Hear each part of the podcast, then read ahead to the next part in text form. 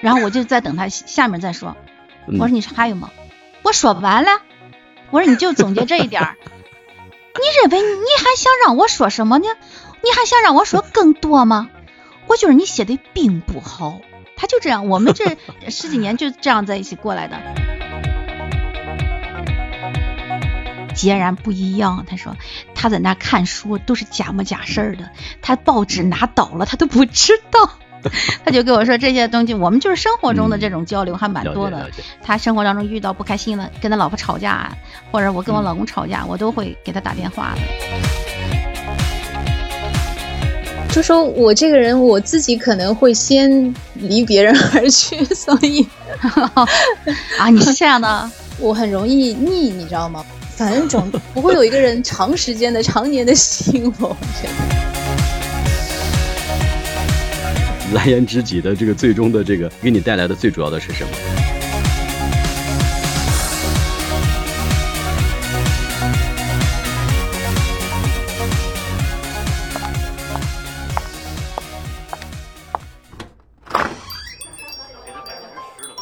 欢迎来到爱情酒吧，想喝点什么？好的，稍等。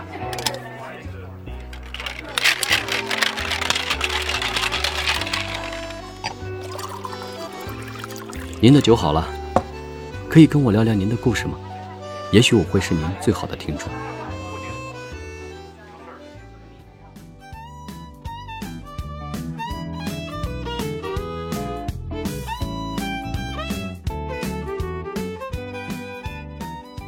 欢迎来到爱情酒吧。那么今天呢，我们谈到一个关于蓝颜知己的一个话题。我请来了两位我认为是美女的两位嘉宾啊，然后一位是那个夏木，一位是小卓。那么在这里呢，我想先介绍一下夏木吧。夏木呢是一个话剧编剧，也是一名演员，自己呢有一个长达二十年的蓝颜知己。小卓呢也是一个美女，目前还是单身。所以呢，我们今天也请两位在这里探讨一个关于蓝颜知己的这个话题。下面我想请我们的夏木和小卓给我们的听众打个招呼吧。Hello，大家好，我是夏木。大家好，我是小卓。OK，欢迎两位。我刚才所说的两位美女的话呢，我想听听你们俩对自己的这个描述。在我的认知中，我认为是美女啊。夏木，你不认为自己是个美女吗？嗯，我不认为自己是美女，而且我也不想。嗯，因为嗯，我觉得一个女人嘛，呃最重要的应该是内在的一种气质，而不是这种嗯五官呀、容貌的这种呃标志。所以说我还是喜欢当一个知识型的女性。有气质的女性，这样说吧。我我了解，我了解。可能你对自己的这个标准也比较高，因为毕竟是演员，基本的这个外形的颜值还是应该有一个认知的。我认同你啊，这个知性的女性会让我们更欣赏或者更持久的一种魅力吧。我觉得“美女”这个词的话，嗯，也不应该那么肤浅的去想，就是外在啊，嗯，五官啊什么的。我觉得它是可以全方位的，要不然你当然当然只是五官好看，你没有任何内容的话。别人也会觉得索然无味。嗯，OK，那你承不承认自己也是一个美女呢？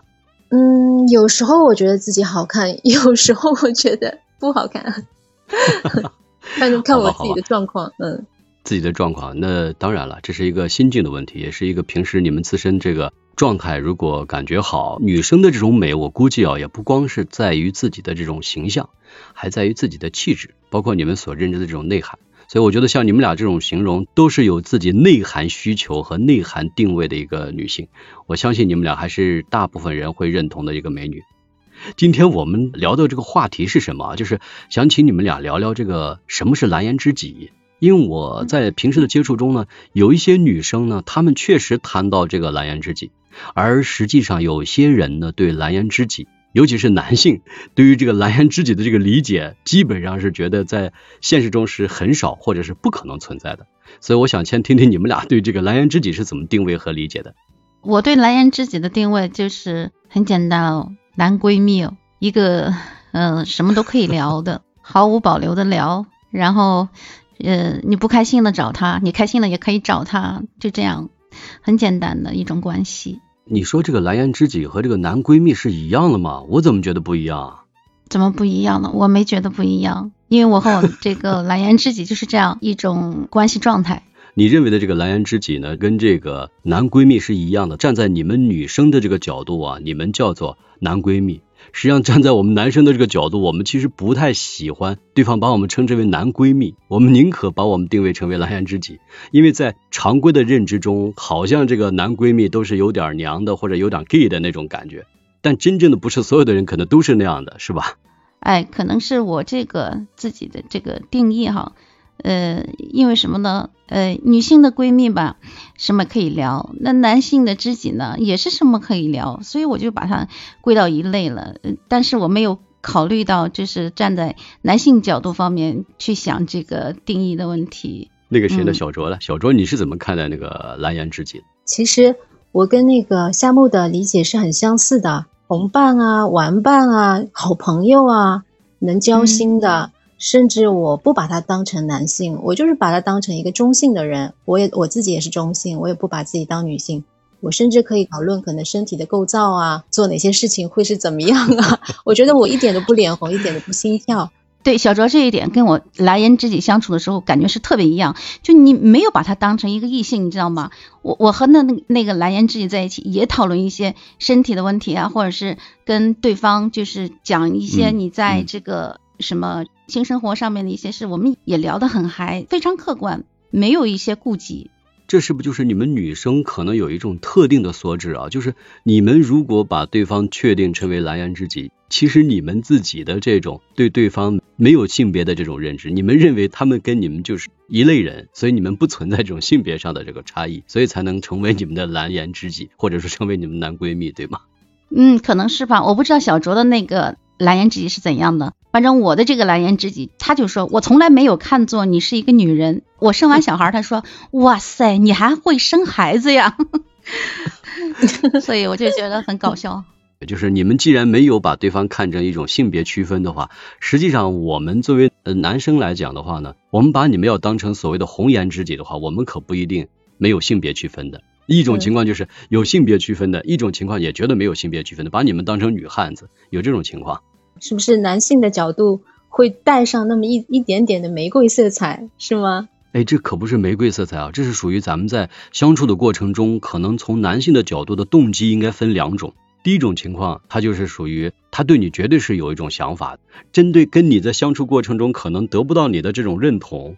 但是呢，又想跟你维持这种感情或者是一种喜欢的这种状态，最后把这种关系转换成为叫做蓝颜知己。另外一种就是完全就把你当成女汉子，他觉得跟你没有这种性别区分，也不会真正的喜欢你，把你选定成为他的未来的妻子或者是爱人。这是我认为的两种状态啊。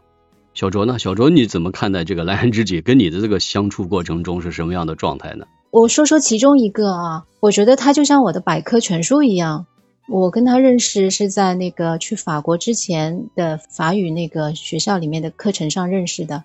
我当时是也在北京嘛，去逛紫禁城啊，去逛什么公园啊，或者是去做什么事情，感觉是一起奋斗的那种战友，因为我们有共同的目标要去法国，对不对？很美好那种感觉。但是我至少我自己单方面，我对他没有任何遐想。那时候他也没有对我任何表示出说什么喜欢我或者什么的。嗯，我是怎么发现他对我的这一点点小情谊呢？他先一步去了，早了我大概半个月吧。嗯，就是那边通知他可以过去了，去法国，就说学校已经批下来了。那他先过去了，后来我也顺利的拿到了签证什么的。过了两个月之后，刚好是暑假了，但是我突然收到他的一条短信，他说：“哎，Zoe，你要不要来我这边玩啊？啊，吃住全给你包了。”就是一条非常让人兴奋的兴奋的消息，嗯，哦，我非常非常开心，也非常惊喜收到这样的消息，然后连夜就坐上了那个就是夜行车去了那个南方的那边是叫那个阿尔卑斯大区，那边可能就说是靠近阿尔卑斯山的。啊，我特别开心，然后就去了。有一句话是有三次吧，可能是让我感觉到他对我是嗯不是那么单纯的一个朋友之间的。第一次是什么呢？呃，我是半夜到的，然后他去接我，往他家走的路上，他突然说了一句话，他说：“哎，我觉得我好像要找的就是类似你这样的女生，你知道吗？”突然来了这样一句话，对，然后他侧头看我，我当时我也没有特别反应，当时也没觉得什么，我说：“哦，是吗？”因为我对他根本不感兴趣，我不会去回应他。嗯，第二件事情是什么呢？第二件事情就是说，带我去那个大湖去游泳了。那边有个很法国最大的湖在那边，刚好在他那个城市的附近。呃，他刚好那几天他要去申请去巴黎的大学去读书，因为他之前在南方这个只是语言的一个预科班，然后他想申请去巴黎，他宁可把他的申请资料让别人去代办，也要陪我去游泳。但是这件事情对他来说是非常重要的。同时，他又把这件事情交给了另外一个女生去记这个。好像我后来知道，这个女生是喜欢他的，他可能对我真的是有意思了。呃，然后过了几天吧，我们就去那个去瑞士玩了。反正约好了要一起去玩的嘛。我要跟他在瑞士那地方分开，因为我要去看我瑞士的一个朋友，他呢就回法国。嗯，然后这个时候在那个火车站的时候，他非要把我送进去。他的眼神啊，还有他那种恋恋不舍，我我已经觉得，我觉得我不要这些，我不要让这些发生。我说我自己进去啊，然后他说为什么呢？为为什么你不让我送进去呢？他就皱着眉头，你知道吗？就好像觉得很不可理解，为什么我要这样？好像，然后我只能找了一个冠冕堂皇的理由，就说，嗯，哦，我想自己一个人就是独立的，呃，可以处理一些事情啊。我我想学习一下，我只能这样说。然后后来没办法，他就默默的走掉了。嗯，这是第三个点让我觉得他对我有 有问题。对，嗯，我不想让别人误会嘛，我也不想让别人在不可能的事情上花费他的力气，我会觉得很不舒服，我会觉得很对不起人家。虽然我没有表现出任何的对他的那个有不同的那个对待，对不对？人家如果这样的话，那等于是浪费他自己的时间。我不想他这样，于是我就发了一条短信，我说你是我的男闺蜜，好不好？我说反正就是这个意思吧，但不是这个这个句子啊，不是伤害他那样一个口吻去跟他说的。然后他半晌回了三个字，他说嗯，我觉得叫蓝颜知己更好。他这个回复你听到了会是什么反应？就是觉得他同时是在维护自己的面子。但是他同时又觉得这个词更适合，就他不愿意觉得被女性化，他觉得男闺蜜这个词听起来会比较女性化。男生可以觉得作为这个蓝颜知己，但是可能也不是所有的男生都比较喜欢把自己定位成男闺蜜。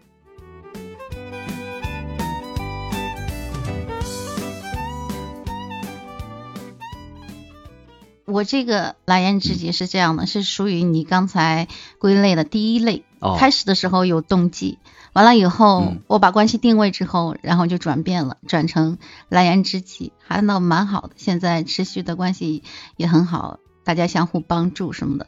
呃，然后呢，在工作上有很多的合作，慢慢的在一起，就是经常吃饭呀、聊天什么的。他给我提过，我当年上学的时候嘛，然后他有一次给我打电话，他说：“哎，我想和你谈恋爱。” 然后我一听到这句话，我就我就接着就拒绝了。我觉得他，我说你情商怎么这么低呢？假如你想真的跟我谈恋爱，那你不要把这句话讲出来，你可以付诸行动，然后让我自己去感觉啊，你在追求我，你想和我谈恋爱。我但是你说出这句话来，我就不想跟你谈恋爱。然后我就这样说，我说你就是我的一个哥哥，我就给他从那儿开始算一个节点吧，就给他定位了。但是从你这一点来讲呢，其实你是不是太喜欢他的，而不是因为这句话，对吧？你可能觉得这不是你想要的这个男生吧？哎，也不是说呃不喜欢他，而是我觉得我们两个不来电，还是不来电。不来电，如果是男女朋友的话，就是你会感觉他像一个大哥哥一样在呵护你。可能是我觉得啊，嗯，我和他不来电，所以也没有这方面的暗示啊，所以他就会渐渐渐渐的感觉。你不像一个女人，因为你不会眉目传情啊什么的，你都不会。嗯。然后我记得特别有意思的一件事，就是有一次我俩出去吃饭嘛，我故意逗他，我就冲他眨眼睛，他问了一句：“哎，你眼怎么了？”我说你没觉得我在给你抛媚眼吗？他说，哎呦，我真没觉得你在给我抛媚眼。他说你一笑吧，我就看不见你的眼珠子了。他就这样说，然后我们这样就一带而过了，你知道吗？就是这种类似的就是很多这种小细节，就跟他在一起吧。就我这个人比较贫，他也是，我们经常在一起斗嘴。我们两个都喜欢吃火锅，他给你打电话，嗯你说出来吃火锅吧。我说哎，你怎么想起给我打电话来？你想我了吗？哎呀，你不废话吗？我不想你，我能给你打电话吗？就就这种，但是你会感觉这种想，它不是男女之情的那种想，就是一个好朋友的那种想，就是我们两个之间就是还是哥们儿的那种感觉多一些。你这个蓝颜知己是经常联系还是经常不联系啊？经常联系呀、呃，我们基本上就可能呃一周啊或者两周啊，呃打个电话也不一定了，反正就想起来了，哦哎，我想起一个什么事儿来，或者说哎我今嗯天、呃跟谁那个谈话，比如说我我有一次我找我那个女性朋友，她之前呢默默无闻的小演员，后来现在人家做的比较好，也是我们这边的一个名人了吧。我嗯跟他呃聊天，想让他给我呃在另外的一个工作方面给予帮助。他给我说了一句话，他说：“哎，你写的这个本子不符合我的嗯调调。我靠！我嗯一听我就烦了，我说你你他妈什么调调啊？你之前那些事儿谁不了解，谁不知道？我就特别气。然后我接着我拿起电话，我就给给我这个蓝颜知己打电话，我说：哎，你知道吗？我说我刚刚给谁谁谁打电话，我说让他嗯看看这个本子，我想让他呃来试里面的角色。你知道他说什么？我说他说不符合他妈的他的调调。我说他什么调调？你告诉我。他说哎呦，嗯你你别生气，你消消气儿，你千万别骂他。他给我说，我说我不骂他。他说来嗯，你骂我，你把你的苦水倒给我。我说我就想他他妈什么调，之前什么玩意儿咱不了解吗？然后我就给他倒了一晚上苦水，从呃九点多一直给他倒到十一点多。他说嗯我有点困了，你还想倒苦水吗？明天倒行吗？我说行，但是明天可能我就消气儿了。呃，想起来你就很晚了，也可以给他打打个电话，或者是发个微信，这都就是随时。我就每次打电话就说，我说有事儿给我打电话，我我用方言说嘛，我说啊有事儿给我打电话，二十四小时不关机，我都是这样给他说话的，所以就我们很好的，特别棒。嗯，哎，特别好很开心跟他在一起。呃，有一次我们去滑雪，滑雪吧，嗯那个中间吃饭的时候，因为滑雪那边没有什么餐厅什么的，我们就吃的嗯面包，然后每人发了一个那个类似火腿的，我一吃不好嗯吃，但是我咬了、那个面包，嗯我也咬了，我说嗯哎呦真难吃。我说你吃了吧，我就把我咬了一口的面包递给他，他说他在那看看什么？他说我想吃，但我看你这牙印子跟狗啃的似的，我就我又不想吃。就我们经常就是干这种事儿，你知道吗？呃，我还救了他一次。他滑雪，他他老笨了，他从上面往下滑，他就不知道嗯那个有一个很大的像造雪机一样的，还还大风轮在那转，嗯我就看着他。就从那个山上下来，他就冲着那个那个大风轮就过去了，然后我就跑过去，我 伸出伸出腿来，叭把他给绊倒了。他说：“哎呦我的天呐，要不是你这一脚，我都没命了。”就我们之间这种事儿就太多了，你知道吗？了解了解，就完全是哥们儿的感觉，特别哎特别贴的那种哥们儿。哎，是是是，然后你看我那年生病嘛，呃，我们这边的三甲医院说你得在北京找一个很权威的医院给你确诊，嗯我们才敢给你治疗。然后我想，哎，找谁呢？找他吧，嗯只能找他。然后我就给他嗯打电话，我说你得在北京帮我找一个呃、嗯权威的医院给我确诊。你放下电话，嗯我说干什么？嗯他说你放下电话，我给你找 找找权威呀、然后他就哦立马去办，两分钟之后来电话说我已经找好了中科院的呃肿瘤研究所，抓紧去，嗯就这种。你也不用给他说谢谢，就是好好好，我马上去，你给我联系好了，呃，然后就这样，就特别好。很愉悦的这种关系，真的很愉悦。对我们两个，你知道吗，小周，我们两个都特别贫，在一起，嗯他骂我，我骂他，我们互贬，然后贬的还很开心。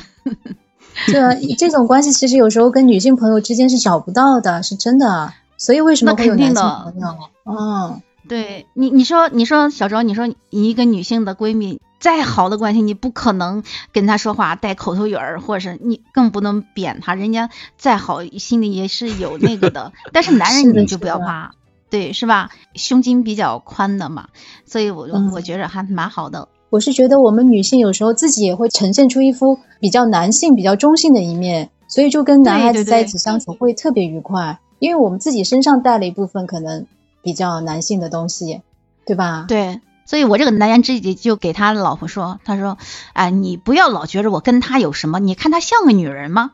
嗯，就这样说。我说对，我都不像女人。我生了孩子以后，他特别的惊讶，你知道吗？他说了得有三次，他说我真的没有想到，哎呦，你怎么还会生孩子呢？他就过不来那劲儿，他说：“哎呦，我的天呐，我和他，我和你那么多年，我都不知道你还他妈能能能生出孩子来，就这样的。”我说：“我是女人，我怎么就不能生孩子？”他说：“因为我没有把你当女人啊。”他就这样说。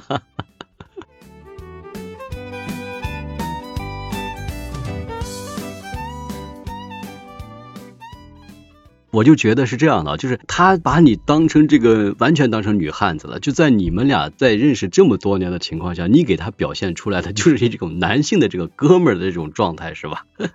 对。然后呢，我又想起一个细节来，就是我们一起出去吃饭，我跟我老公说话的态度和跟他说话的态度截然不一样。然后他说：“你还有那么温柔的时候吗？”我说：“我一向很温柔啊。”他说：“你怎么给我不温柔啊？”我说，因为我不想给你温柔啊。好，行啊。他说，哎，我服气了，我服了，我明白了，我懂了。但是呢，他还会继续和你保持着，因为他在这段关系当中，他也很愉悦嘛。他说，哎呦，真好。他说，嗯，还有一个妹妹经常想着我，我好幸福，就是这种感觉。他也很享受的，对吧？对对对对，你说的很很对。所以何乐而不为呢？就没有必要说就怎么样，男男女之间就不可能有友谊。我觉得这不应该这样去界定。是的，真的。我觉得他们那样想，就把男女之间的这点事儿就想的有点太狭隘、太窄吧。我跟你们俩聊完之后，我终于发现了，你们确实是需要蓝颜知己的。如果你们有一个蓝颜知己，还真的是在你们的这种呃人际的交往和这种情感方面的一种交流中，确实会得到一种与众不同的感受，确实是不同于你们女闺蜜的这种状态，还真是有啊。有啊，当然有。所以你知道我们与我们作为男生的想法是什么？说为什么会把我们变成蓝颜知己啊？我们肯定会有这种想法。哎，我觉得小卓，我们之所以我们有蓝颜知己，可能与我们个性有关系，有一种那种男性的，有一种那那那种哥们儿哥们儿的那种感觉，对不对？是的，是的，是的。哎，我在剧组，你知道，我又想起一个事儿来哈。我在剧组，我还替他打过架呢。当时吧，哎，当时也是。就之前啊，也是默默无闻的一一个演员，后来自己也是干不错，也成我们这儿一大 V 了。然后呢，因为我们是拍情景喜剧啊，记住这个喜剧。然后他呢，就就想做到一点极致一点，说那个一段相亲的戏，给他设置的什么呢？第一个相亲对象找的演员是我们那电台那个打扫卫生的阿姨，那个男演员一看。急了，接着就不干了，从影棚里就闹了，说你这个就不符合这个这个剧情啊，怎么怎么着啊，给我他妈找这么丑的一个老娘们儿！我说你这样说是不对，他两个就吵起来了。我接着就过去，我挡在那个那个就是大卫的面前，我说你呀，别摆这些臭架子，知道吗？我说谁让你火的？你怎么火的？你怎么起来的？我说你心里有点逼数吗？我就这样这样对他，因为他火起来没有我这个蓝颜知己，他绝对走不了那一步。他火不起来的，你知道吗？他当时他事业非常低落，嗯，然后我就说，我说你心里有点逼数，我说你愿演演，不愿演拉倒。我说我跟你讲，我说他这个设置非常符合这个剧情。他为什么给你找这个丑的老阿姨？是因为他想打反差，反差才有喜剧效果。我说你你不要再说话了。我就想给他挡家，我都不顾及会不会得罪人，就这样的，就觉着嗯，有人攻击他，我我就立马就是一种本能反应，我要站出来给他说话，就是这样的。男性有时候会带动女性的呃身体里的那种义气，对吧？跟男人相处之后，女性会调动出一分那种义气，哥们儿义气那种，是的，会会这样的。你们的这种感受还真的是，我才发现跟你们有共情了，我能理解你们了。现在。小卓，你认不认同？如果一个女人，哎，她特别爱玩暧昧，哎，她跟谁都半推半就，你觉得他能有蓝颜知己吗？我觉得不会有。对啊，这不是长久之计啊！他那个就是太自私了，沉浸在自己的这种快乐之中，就不顾及别人的感受了。所以，就是有蓝颜知己的这些女性朋友，她肯定都有一个共通点，就是她身上有哥们义气的东西。是的，完全赞同。我也赞同。嗯，这就是那天我跟你讲的，这个蓝颜知己的这种关系，女性起到很大一部分的主导的作用。嗯，你给他展示的是你你哪一种状态哪一面，对不对？你他就会慢慢就接受。你像这种我和我这个蓝颜知己之前这些事情呢，一来一往的，奠定了这种很牢固的这种基础了。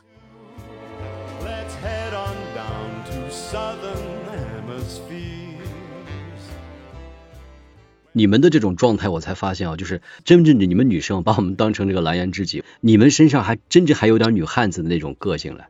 如果我们把你们全部都看成小女生的话，可能我们的那种情绪和感觉就会有所转变。男生很喜欢这个女生，但是女生呢并没有这个想法，或者说并不接受这个男生的这种状态，可能就会最终转换成为这种蓝颜知己。就是因为得不到，所以不得不成为你的蓝颜知己。在男生的这个心里，其实有一点那种压抑的，或者是有一种克制住一种某种感情。能否长久的能够走下去，这还得看你们跟这个蓝颜知己到底应该怎么去长久的交往下去吧。我感觉在这个过程当中，他自己有一个调整。就开始的时候，他很想就是说跟你有一种恋爱的关系，呃，但是当你拒绝之后呢，他马上就会调整自己的状态。哦，他可能不喜欢我，或者是怎样的，那么他就对自觉的也给我有一个定位，他是自己也有调整的。是这样，小卓呢？小卓，你那边那个好朋友，最后当你给他明确你的这种态度和男闺蜜或者说蓝颜知己之后呢，他跟你这个持续的这个状态，后面他是不是自己在做调整和改变呢？嗯，我觉得很大程度上有，因为后来我们出去玩的呃次数就越来越少了，他也没有怎么主主动联系我了。我觉得他可能是不觉得嗯没有那么大的兴致了。对，证明他当初是真的存了一点那个小动机的。他觉得可能他现在目前更需要的是爱情，而不是友情。嗯，那后来你们彼此都有家庭之后呢？对于这种感情的这种维系很微妙嘛？或者说，比如说像你先生，他可能也会介意你有没有这样的一个蓝颜知己，而且他能不能够接受这个蓝颜知己？这个你们怎么会相处的呢？其实。一开始谁都不会接受，这是人之常情。但是就看 这这个你怎样去说这件事情，然后你怎样嗯找一个方法让他能够慢慢的接受你有这样的一个蓝颜知己。所以我就和这个我这个蓝颜知己就商量嘛，我说你看现在也有了，我我们彼此都有了男女朋友。怎么样呢？呃，让他们知道我们呃在生生活当中有这么重要的一个朋友。然后他就说，呃，我们可以四个人在一起吃一次饭，彼此认识一下，然后说一下情况。一个是解开，呃，不让他们怀疑我们之间有什么。就是像男女之情这样的一种关系，另外呢，就是说为我们之后的交往也是一个铺垫，因为毕竟我们还要在一起工作，呃，有的时候拍片子一待就待一天嘛，那就害怕彼此的另一方会有怀疑，所以说我们就非常正式的四个人非常正式的在一起吃了一次饭，然后在吃饭的过程当中，嗯，也在呃，就是不是说嗯一定要。表明什么，而是我们就自然的流露的那那种状态，让呃双方的彼此的另一半看到我们之间就是这样的一种状态，而不是你你想象的那种。因为二十五年我们没有牵过手，所以你给任何一个人来说，他们都不相信，包括我的同事很多就说我们不相信。我没有一个人相信的，所以他就说：“哎呀，我太冤了，你知道吗？所以我想牵牵你的 手，我得把这个这个事情啊，不然我得坐实，不然的话，我觉得我就是一个冤大头。然后我也没有让他牵我的手，不是也也就这样过来了。” OK OK，那那个谁呢？小卓呢？小卓在你的这个认知中，如果说将来真的有这样的一个蓝颜知己，在这个未来的这个彼此的关系相处过程中，你觉得怎么能够保持住这个蓝颜知己呢？还是一个分寸的问题。其实刚刚夏木说的，我非常赞同。嗯，你要懂得，如果你已经有家庭了，每个人各自都有自己家庭。那如果说你们还想让这段关系呃安全的持续下去的话，那最重要的是你首先要先保护好你的家庭，就是处理好这种关系吧，还是可以可以存在的。我觉得这个不矛盾。这个词儿可能蓝颜知己啊，红颜知己啊，对某些人一听。我们听起来总会觉得好像哎带了一点点暧昧关系，但是嗯对，嗯，像对我这样的人来说，这是一个嗯。就是其实就是一个嗯好朋友的一个代名词。那像你平时比如说接触的这种我们所说的这个蓝颜知己啊，比如说呃，是不是会有一种可能，就是喜欢你的人占大多数，但是随着你能够跟他们有一个这个明确的一个表态，然后嗯是不是这种蓝颜知己能留下来的机会就会特别少？你有没有这样的一种感受？嗯，有，我觉得是的。大部分男人应该是比较功利型的，就是说他得不到，他觉得他也不想呃浪费这个时间了。那那个如果他的动机特别纯的话，那基本上是不可能的了。之后就不太可能会，哪怕是朋友，几乎也不太可能了。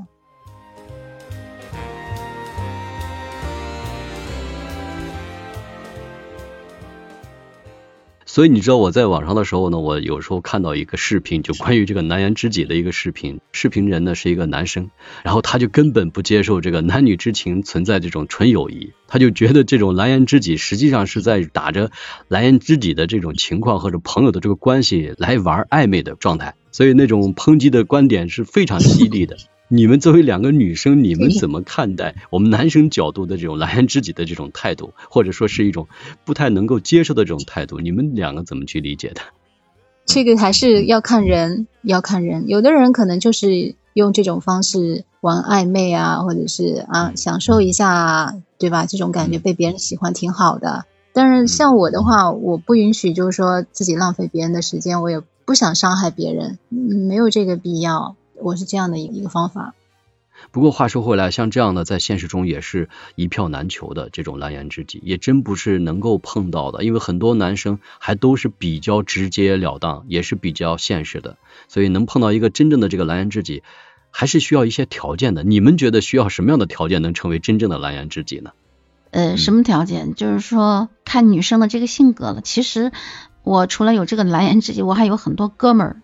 他们跟我关系都很好，而且我我有事情的时候也都是非常积极的去帮助我，这也是我特别感谢他们的一方面。但我觉得是应该是与女生的这个性格也有一定的关系。你在跟他们交往的过程当中，你不会给他什么暗示，或者你就是以这种哥们儿的这种状态跟他们相处，那当然人家很明白你已经把关系定位了嘛。所以说，女性的这个给人家反馈的这个状态是比较重要的。那关于这样的这种角度上来讲的话，除了女生给予这样的一个明确的这种态度以外，那么怎么能够更长久的能够保持下去这种啊蓝颜知己的这种状态？因为我估计有些男生就是当你能够有一个明确的态度给他表示之后呢，他有可能会知难而退。真正能够走下去的呢，也自然而然的就需要有一个支撑对方的这种点。这个点应该是什么呢？其实这个蓝颜知己也好，哥们儿也好，他都有一个筛选的。你知道吗？如果一个男人他的目的性非常强，他就想占有你和你发生肉体关系，这这种人你也不要去交往他了。嗯，呃，因为什么？他所有的对你的付出就一个目的，就想得到你的身体，那你跟他交往也没有意思。嗯、那么下面经过筛选过后，沉淀下来留下来的，嗯，人家那些人他没有这种目的性就特别强，人家觉得你人好，我觉得是与人品是有很大关系的。就包括现在就是好几个人都不在一个圈儿的了，嗯、但我们这种友谊。是奠定了，为什么？就是因为彼此觉得你人品好，值得我们继续交往下去，或者是说值得我们一生都会要珍惜的一段呃友谊。那小周，你是怎么来看待这个长期保留这种蓝颜知己的这种呃情感状态，以及需不需要具备某些什么样的条件才能成为你的蓝颜知己呢？嗯、你这这么一问，我还真觉得我是有一点点挑的。就算不是男女朋友，就算他不是我的男朋友，但是吧。嗯毕竟要走出去玩的嘛，对不对？对对对，就我还是、嗯、呃，外观上我还是会有点颜控的，就算是普通朋友，也是能够走得出去的那种，你明白吗？明白明白。这是一个外在的，嗯、然后内在呢，我就是希望，就是说我跟他相处的时候，我会觉得，哎，他不停能够给到我一些我不知道的东西，呃，嗯、我不知道的领域，我很感兴趣的，或者我一问他，他都能够。回答得上来，能跟我交流得上的，然后还挺有新意的，我是不知道的。我发现，哎，还可以这样哇，他好高明啊，或者说是我会在他身上探索到很多一些答案。对，那这样的人，我就是喜欢跟他保持这样一段关系，保持这样一种朋友关系。对，做朋友可以，做男女朋友他还达不到标准，对吧？爱情这个感觉是不一样的，跟友情的感觉。其实，在我以前的理解啊，就是对于这个蓝颜知己，如果成为你们女生的这个蓝颜知己，至少我认为在有一方，不管是你们女方还是个男方，至少会认为对方可能不是自己可以发展成为恋爱关系的这个对象，这是一个前提。呃，至少有一方应该存在这种状态。第二种状态呢，就是属于如果对方也能够通过跟自己的这种相处啊，各方面的为人处事啊，都是一种欣赏和认同的前提下，彼此能够走得会更长远一点。这是我之前的这种想法。但是像你们俩刚才所讲的，其实蓝颜知己真的不是需要苛求的，就是碰上了，如果有，我们可以认真的去面对；如果真的没有，那我们也无需刻意的去追求。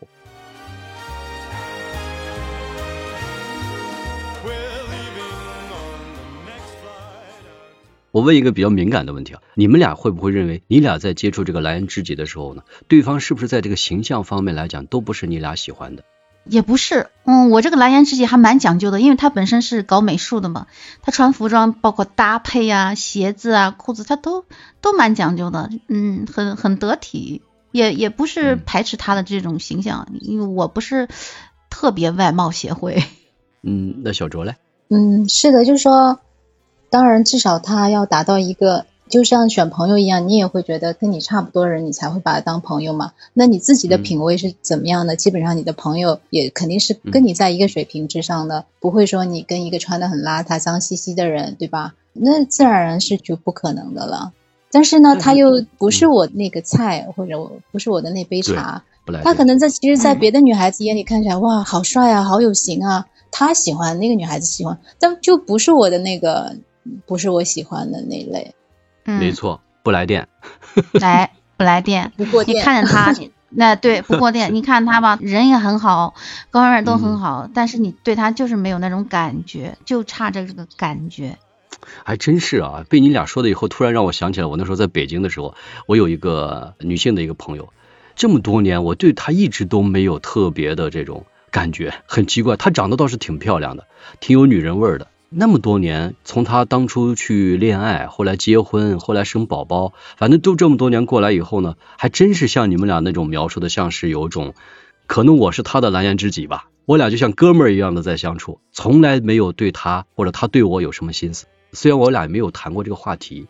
我从来没有对他有什么想法，他也没有对我有什么想法，因为他后来离婚了之后，又找了一个另外的一个第二任先生。那个说客观讲，那真的这个形象各方面都不是特别满意的。因为我这个女朋友呢，她是一个比较漂亮的一个女生，而且特别爱美。但是后来她找的这个呢，不是这样的。后来我有一秒钟，我还在想，哎，他怎么这么多年也没有考虑过跟我有什么样的结果呢？后来我发现，可能打消我这个顾虑了，因为我也对他也没有什么特别的感觉，很奇怪，我没有总结过，我就是觉得对他不来电。就他没办法让你紧张，也没办法让你说小鹿乱乱撞的那个心，对对对对，我还真没有。哎呀，真奇怪。我跟他一块唱歌，我们大家一块喝酒唱歌，什么都可以放得很开，就是碰都不会碰他，连手都不会去拉。对，哎，你你们两个有没有觉得，就是呃，对蓝颜知己也好，红颜知己也好，呃，在交往的过程当中，会忽略掉一种性别的，会淡化这种性别的这种隔阂的感觉，是吧？对对对对对，她比如说她打扮的非常漂亮，然后她本身就长得挺好看的了，然后后来又垫了个鼻子呀，也很好，她做的还是蛮 蛮成功的。我是一种欣赏，我仅仅是一种欣赏，但是绝对不会动心。那还是不来电喽。这个真的没办法。所以魔芋也是那种。培养不了感情的那种人是吧？感情是不可以培养的那种，是吗？我我我也培养不了，我也是必须要遇到一个自己喜欢的才行。你你培养多少年也不行，我接受不了。是的。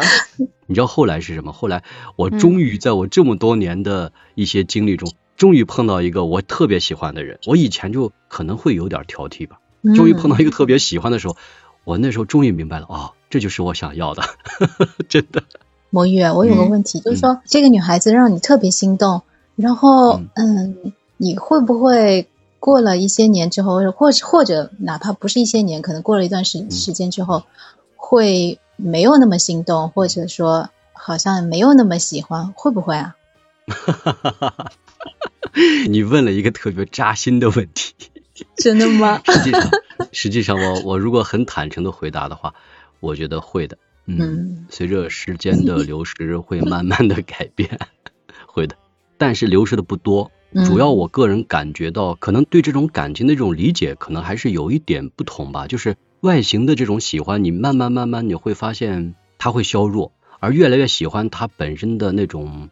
性格呀，或者他的一些脾气啊，或者他的一些其他方面的因素，就随着这个时间的增加呢，我会觉得在这些方面会呃越来越有感觉，但是也会出现一些困惑，是什么呢？就是这种感情，当你自己接触到一个阶段的时候，如果对方给予你的这种回应不是你想要的，或者说得不到你想要的那种回应呢，你对这种感情或这种倾心的那种状态会慢慢慢慢的冷却，我会有这种感觉。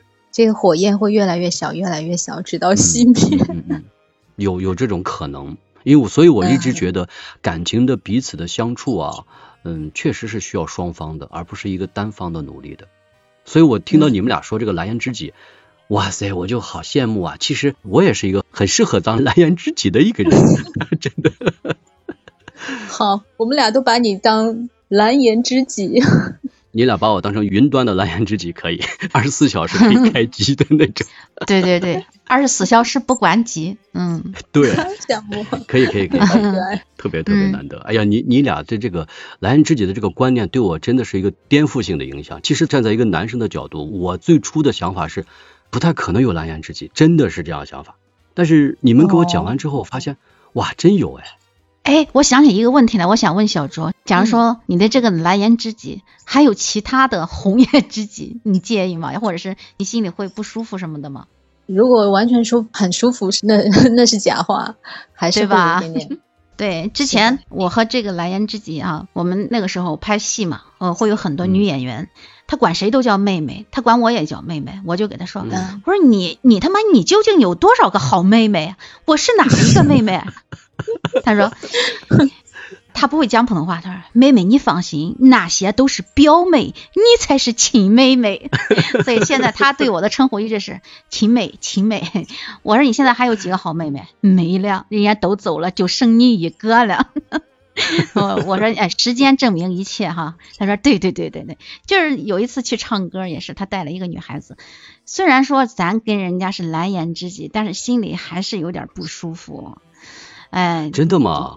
真有像这种情况，我就会过了一段时间，我会比较冷静的去想，我就不会受他的蛊惑，因为他对你说的每一句话，让你觉得哎呀，好好享受的这种话，因为这是他的一个天然的方式，他不是只对你说或者这种动听的话，或者这种很调侃的，他就是他的性格，他对任何人都是这样的，所以我就会去想，我就会嗯告诉自己啊，你不用太。去在意他对你的这种，好像真的是你是他呃唯一的红颜知己什么？不要这样想，我我这样就比较释然了。这样子，这种人比较长袖善舞，你知道吗？他比较左右逢源，他很会说话，他对谁其实都是这样，这就是他天然的方式，所以不能怪他。我觉得不是说他花心啊或者什么，他要有很多红颜知己啊，也不是，就是他本身就是他的性格。其实这样想你就不会觉得有什么了。我是这样处理的。我其实当时我是这样想的，我想，呃，你向我倾诉的这些这些话语，是不是也给其他的呃你的所谓的妹妹也这样倾诉呢？后来时间验证一切。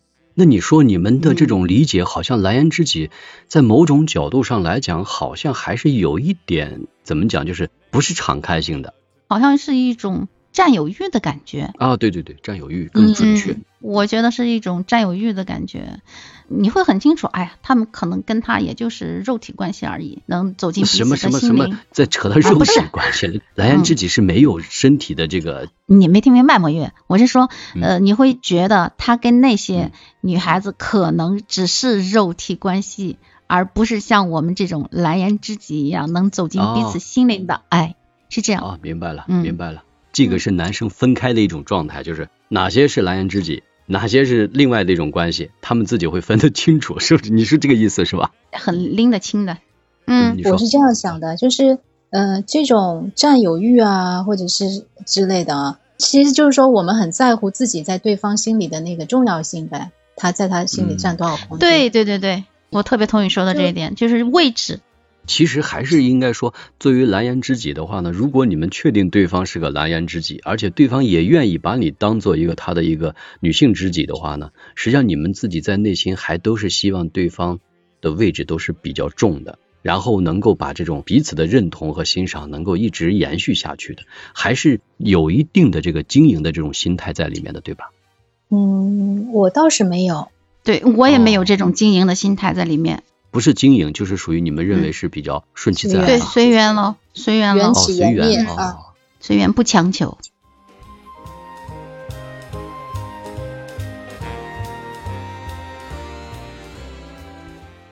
有一部分人会把这个蓝颜知己转换成为这种灵魂伴侣，这个好像还是有区别的吧？你们俩怎么理解的？有区别，我觉得他不是灵魂伴侣，更像我的一个亲人、家人。因为灵魂伴侣，首先你们你们对艺术啊、文学有共同的呃这个话题，就是你们两个这个艺术观啊，这种是融合的，你们能嗯交流起来。你像我这个蓝颜知己，我们就交流不起来。我在他身上关于艺术方面的一些东西，我们是没法交流的。嗯，但是在生活当中反而交流的就更多了，所以我就感觉他很像我的一个哥哥，就像家人一样，跟灵魂伴侣就嗯两个概念。那小卓呢？小卓你怎么看待这个问题呢？灵魂伴侣，你们是认为灵魂伴侣是有没有包不包含肉体关系的呢？嗯纯粹的柏拉图式的，嗯，对，因为你这个蓝颜知己也没有办法，我们包含这种肉体关系，所以就是说蓝颜知己它本身也没有这个肉体方面的这个接触，或者说在这方面的一些是最终的结果。我认为的这个就是灵魂伴侣，它最早是来自于那个为什么会叫柏拉图式？它最早其实不是柏拉图式，它是苏格拉底。苏格拉底嗯跟他的学生之间这种爱慕关系，就是就倡导就是追求心灵啊，排斥肉欲啊这样一种精神恋爱。所以嗯魔芋刚刚说到这个灵魂伴侣，嗯，我我倒是更希望他是可以就是比较全方位的，嗯，不仅仅。是精神恋爱，既嗯跟灵魂伴侣嗯混在一块儿。这个蓝颜知己跟这个呃灵魂伴侣完全是不一样的，是两回事儿，对吧？哎，两回事儿，嗯两回事儿，嗯，我也这样认为，是这样的。是吧？嗯，对对对，其实我也这样认为。反正总之，我跟我这个蓝颜知己在一起聊天就很欢乐。那你觉得这个蓝颜知己给你带来最主要的是什么呢？小卓？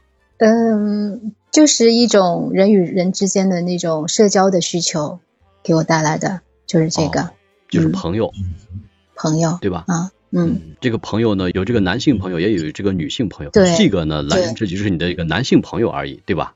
就是就是这样。项目对你这个 蓝颜知己的这个最终的这个定位，你觉得给你带来的最主要的是什么？是快乐，是关怀，还是什么？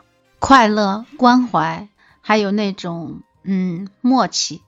我觉得就是对他无话不谈。你在不开心的时候，或者遇到什么事了，嗯你可以嗯嗯向他吐苦水，不用找心理医生，多省钱啊，是，我觉得小卓也应该有一个这样的人，真的。对吧？总是会有的嘛，肯定是会有的，总会有那么一两个是跟你特别说得来的，肯定会有，肯定会有。好吧嗯，如果以后在以后在这个云端的这个蓝颜知己的时候呢，我希望我给你们俩打电话的时候，也能够给我做一个免费的这个心理辅导。我也觉得我也需要疏导，我也需要好你们这样的知己。虽然你俩是嗯我的，可以称为红颜知己，对吧？我不知道是不是你们的的蓝颜知己啊。没问题哦。嗯，好的，好的，好的。那今天也感谢两位嘉宾来到我这个爱情酒吧的这个直播间，希望我们还有机会能够跟他们一起再进行更多话题的探讨和交流。再次感谢两位，好，谢谢，我们下好，次见。谢谢魔芋。好的，拜拜。谢谢魔芋，拜拜。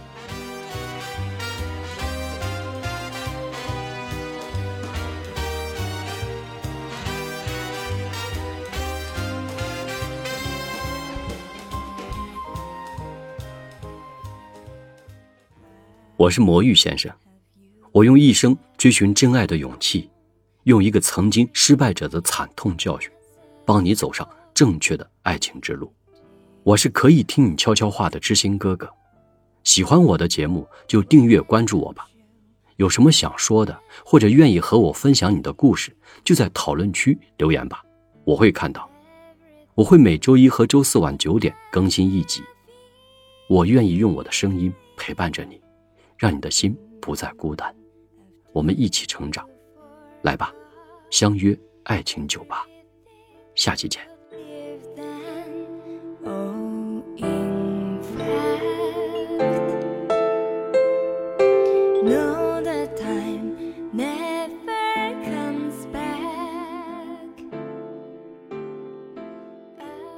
如果最终如果想对这个蓝颜知己说一句想说的话的时候呢，你们想说一些什么呢？就是说，我认为吧，它其实不是一个什么特定的对象或者是一种关系。就是说，在在我们的那个生命的延续期里，不同的阶段、不同的环境里，都会相应出现和你同频率的人。这个词儿其实同频率我们现在用的比较多，是同频率。其实我觉得是什么呢？这种关系的特点就是彼此心灵上的一种依赖啊、善解啊和寄托。假设说这段人与人之间的这个。关系就说我们说的蓝颜知己、红颜知己也好，如果说一方是喜欢另一方的，假设说男方是喜欢女方的，而且这个女方是不带男女之情的这种纯欣赏这个男方的话，那么这个蓝颜知己的说法是不成立的。也就是说，这个蓝颜知己的称号也是女方单方面命名的，对男方来说是一个追求或者是攻克的过程。那一旦男方得不到这个相应的回应的话，很可能这种关系就会中断。他不是太愿意去做女性的好朋友，因为这个不是他们的初衷啊。对，除非除非什么呢？除非就是这个女性女性方身上有某些东西是让他觉得在别的地方是没有办法获取到的，同时他自己又能够放下那份爱意，或者时间已经冲淡了那份爱的话，那么很有可能他就会成为真正的蓝颜知己。嗯，我没有小小周那么细哈，也就是一种爱的转化，这种转化就转化成一种朋友，甚至比朋友就是能聊更多的一种哥们儿，这就是我对他这么一个简单的一个小结吧。然后我想对我的蓝颜知己说的就是，好好做你的饭，老老实实写你的作，呃，然后有需要的时候。call 我，二十四小时不关机。哇哦！好好。没有期限，时间它像一个世纪在溶解。要怎么面对这一天？你问的。